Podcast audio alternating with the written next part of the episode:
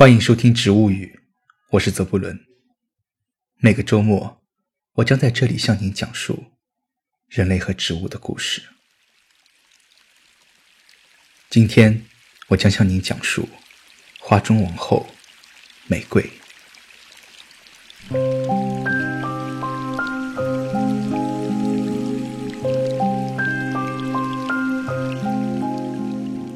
相传，在罗马帝国时代，有一个名叫做罗丹斯的美丽绝伦的少女。她的美丽引来了无数狂热的求婚者，他们锲而不舍的追求，让罗丹斯实在无法招架。于是，他不得不到朋友狄安娜的神庙里躲避他的求婚者。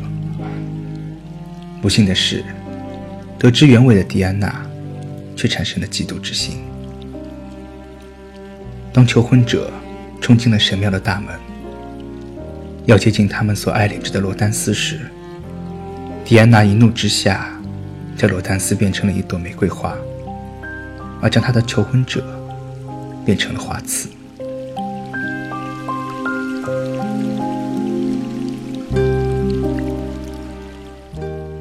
在希腊传说中，玫瑰是希腊花神克罗斯的得意作品。起初，玫瑰只是山林中一颗尚无生命的仙种。一天，花神克洛斯偶然在森林的一块空地上发现了它。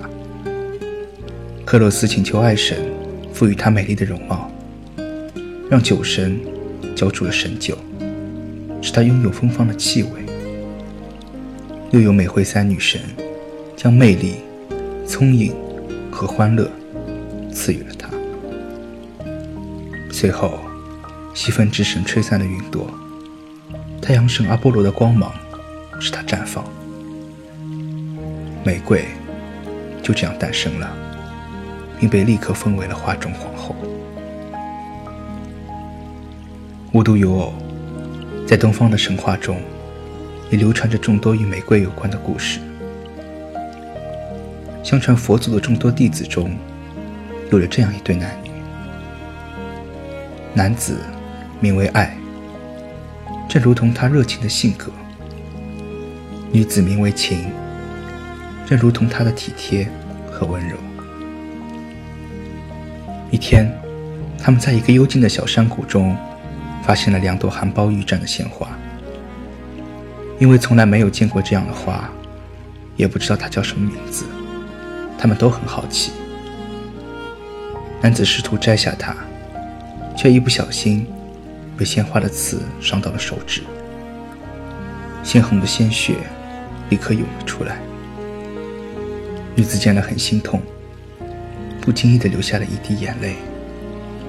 这滴眼泪与男子留下那一滴鲜血，分别掉在那两朵花苞中。这一刻，他们相爱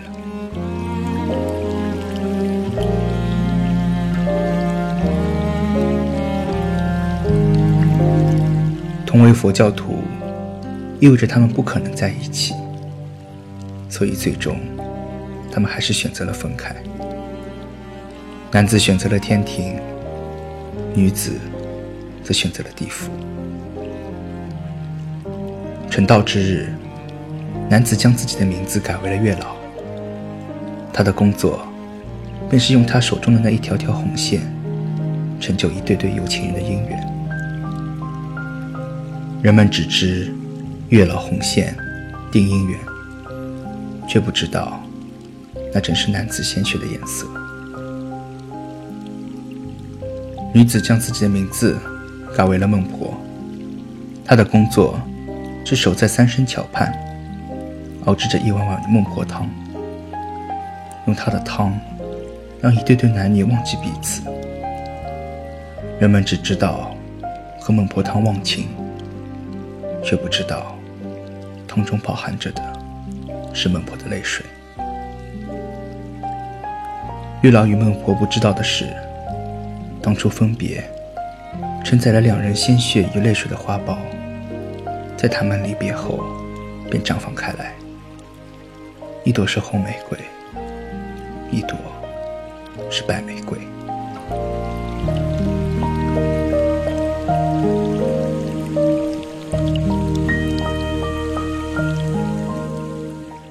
到了今天，玫瑰已经成为了美国、保加利亚和英国的国花，象征着爱与美的结合。长久以来，玫瑰因其特有的治疗作用，在东方很早就被作为药物使用。医书记载，玫瑰具有行气解郁、和血止痛的作用，而玫瑰精油则有可能是最广为人知的精油。早在公元十世纪末，玫瑰精油在阿拉伯就已经家喻户晓了。保加利亚的卡赞勒克山谷是玫瑰的圣地，在那里盛开了大马士革玫瑰产出的精油，是世界最顶级的玫瑰精油。萃取玫瑰精油有很多种方法，如止吸法、溶剂萃取法和蒸馏法。而将花朵以二段式萃取步骤蒸馏得到的玫瑰精油中，醇类含量高，可以用来作为药物，主要作用于人体的情绪平衡和皮肤系统。我们喜欢称玫瑰为花中王后。也因为玫瑰精油比其他精油更适合治疗女性的病症，不过它对于生理的影响远不如对于精神的影响大。玫瑰精油是最温和的抗抑郁剂。古罗马人喜欢在婚床上撒些玫瑰，这个习俗也沿用至今。世界上最好的玫瑰。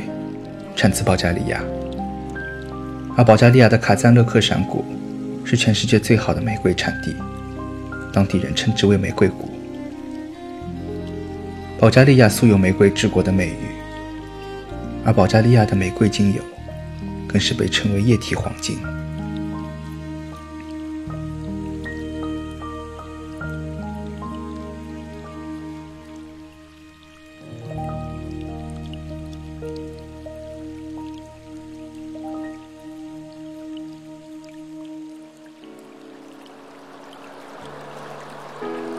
从北方来的冷空气被巴尔干山挡住，东南面是黑海和地中海，带来温暖湿润的空气。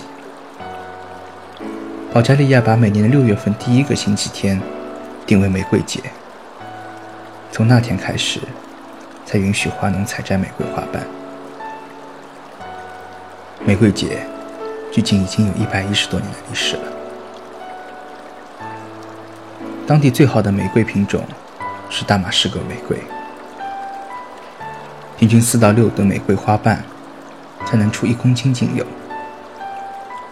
而因为玫瑰谷的产量有限，因此每年只能生产约五百公斤左右的玫瑰精油，其中一大半很早便被西方的贵族、美国大亨和阿拉伯富豪预定了，剩下的也只有两百公斤左右。因此，玫瑰精油的价值也与日俱增。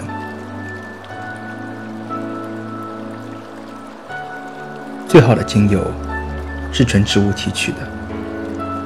在种植这种植物前，这片土地三年内不能使用有机化肥，种植的种子不能有药皮，种植过程中不能使用任何的化肥、农药和催长剂。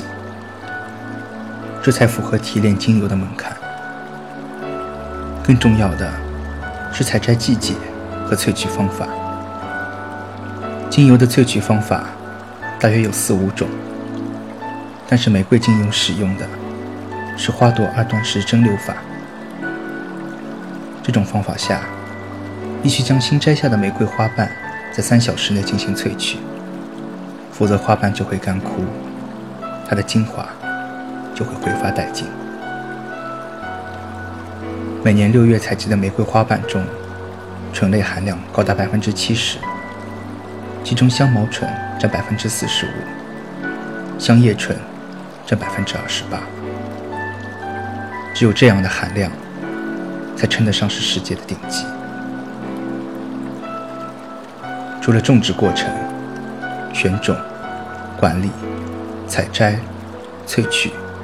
灌装、物流和分装等多个环节，需要保证全流程的无污染。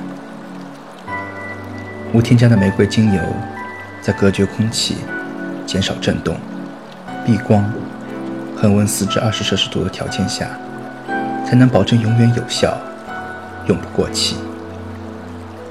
这，就是世界上最好的保加利亚玫瑰精油。